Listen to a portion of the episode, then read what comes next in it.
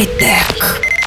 Привіт, з вами Роберт та новини зі світу технологій. Минулого тижня виповнилося рівно 10 років з тих пір, як в Skype стала доступна функція відеозв'язку. Команда сервісу вирішила відзначити цю подію анонсом групових відеозвінків на мобільних пристроях. Оновлений додаток для iOS, Android та Windows 10 Mobile з'явиться вже в найближчі пару тижнів. Бажаючи опинитися в перших рядах для тестування нових можливостей Skype, можуть подати відповідну заявку на спеціальній сторінці сервісу. Максимальне число учасників групової відеоконференції в мобільному клієнті сервісу поки не повідомляється. Хоча існує припущення, що до бесіди зможуть приєднатися не менше чотирьох чоловік. Хай-тек.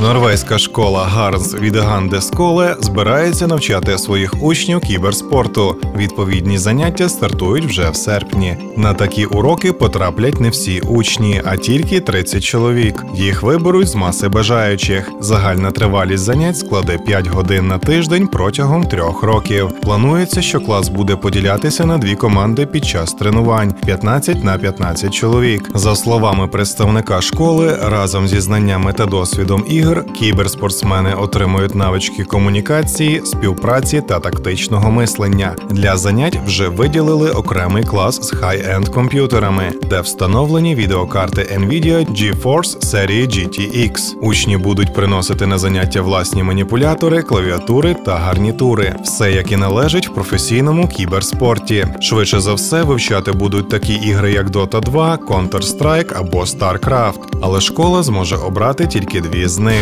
Хай-тек. Позбавити елементи живлення від проблеми перегріву зголосилися дослідники зі Стенфордського університету, які розробили просту та надійну систему захисту. Вчені обгорнули акумулятор в тонку плівку з покритими графеном частинками нікелю. При нагріванні полімер починає розширюватися, а відстань між частинками металу збільшуватися. І після обриву контакту батарея просто відключається. Як тільки вся система охолоне до прийнятного рівня, акумулятор знову готовий до роботи. За словами авторів розробки, температуру вимикання елементів живлення можна гнучко налаштовувати, керуючи щільністю розподілу часток і вибираючи відповідний полімер для плівки. У представлених експериментах порогове значення температури становило близько 70 градусів Цельсія. Що важливо, ця технологія не погіршує властивостей акумуляторів, але поки невідомо, чи знайде вона комерційне застосування.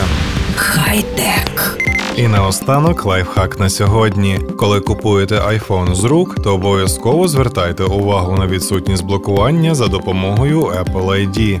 Будьте обережними. З вами був Роберт. Почуємось.